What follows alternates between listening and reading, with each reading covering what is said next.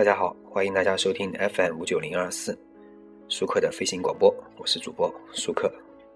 今天呢，呃，和一个网友聊天，网友说，呃，他的皮肤有点问题啊，然后呢，就今天的问我，然后，然后我想，我是一个男生，我怎么给你推荐什么各种各样的化妆品啊？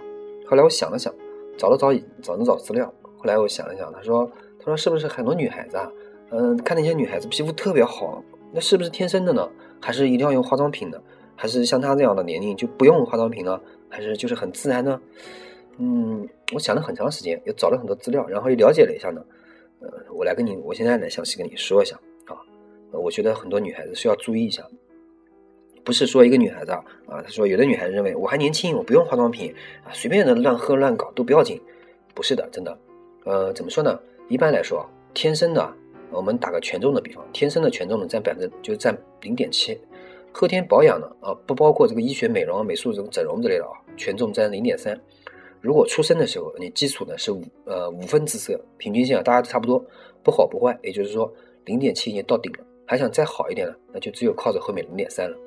随着随着年龄的增长呢，天生的权重啊会逐渐下降，也就是说零点七逐渐趋向于零点二，那么后天的权重呢就会继续上升。天生的五分呢，就会变一点五分。除了后天补，你还有什么办法呢？对不对？那么后天的如果零点三呢，如果做的不好，比如说把皮肤往坏里搞，那就会削弱削弱这个先天的优势啊。本来是零点七的，很容易被搞成零点三啊。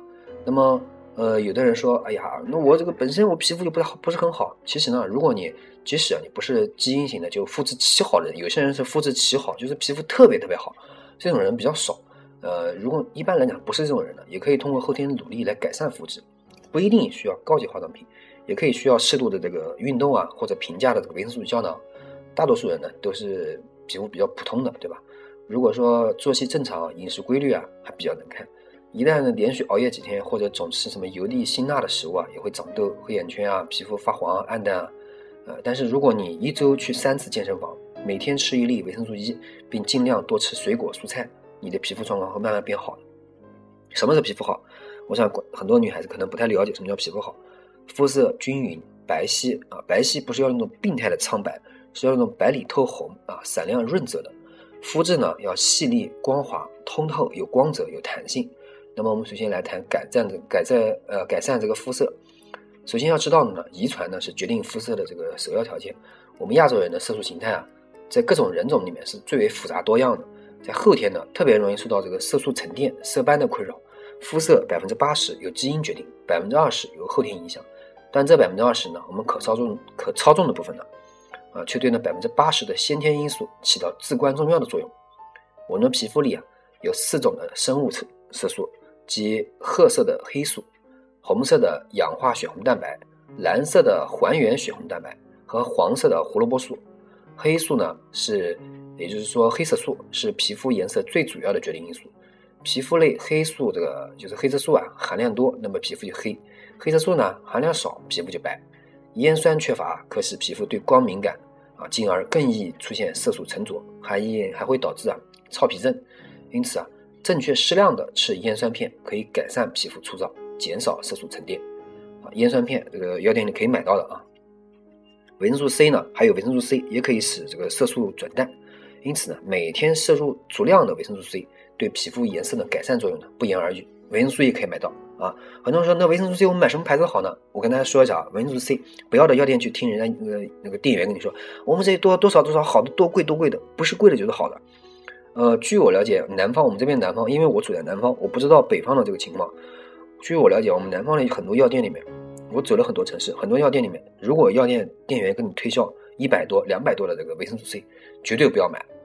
真的不是我，不是我说这个呃多贵啊，我给你们省钱，根本不是省钱的问题。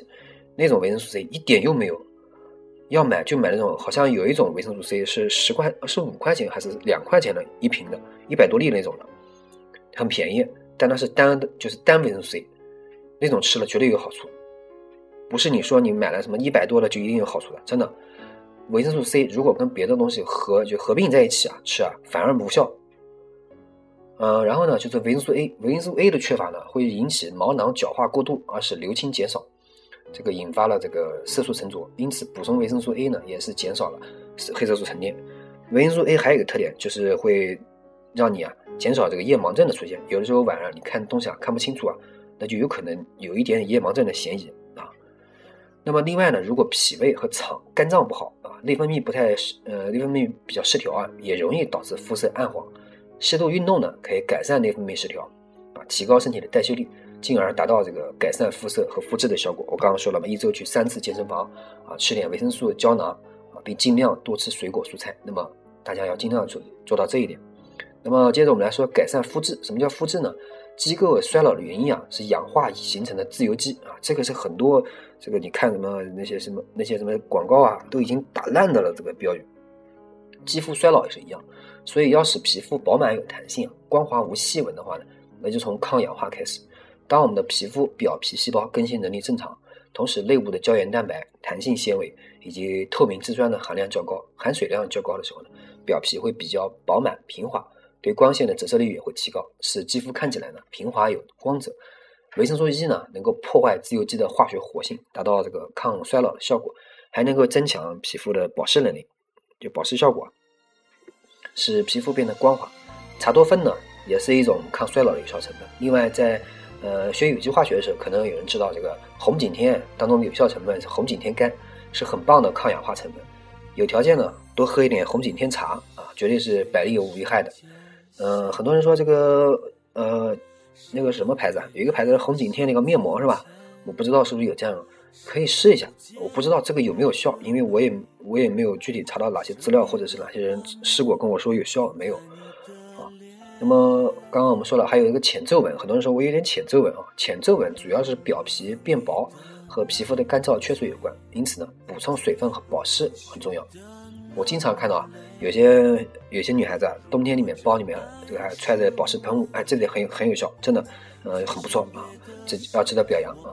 那么其实呢，只要大家只要做好基本的清洁、保湿、防晒，再配合个人的节制啊，节制什么？作息规律、饮食控制、禁烟禁酒，还有心态一定要好，乐观向上啊，注意各种膳食平衡啊，皮肤一般不会不太好。当然了。你有很多人说二十五岁之前天生的，二十五岁以后就看生活习惯了。那么我觉得这个还是讲的有一定道理。但是无论你是不是二十五岁之前、二十五岁后，无论你是年轻还是你还是年长了，我希望你还是保护自己，保护好自己的皮肤。因为一个女孩子，如果你能够保护好自己的皮肤，真的还是很有优势的。那么好，呃，感谢大家收听这本期的节目。嗯，我是主播舒克，欢迎大家关注我的微博、微信、QQ。那么。谢谢大家。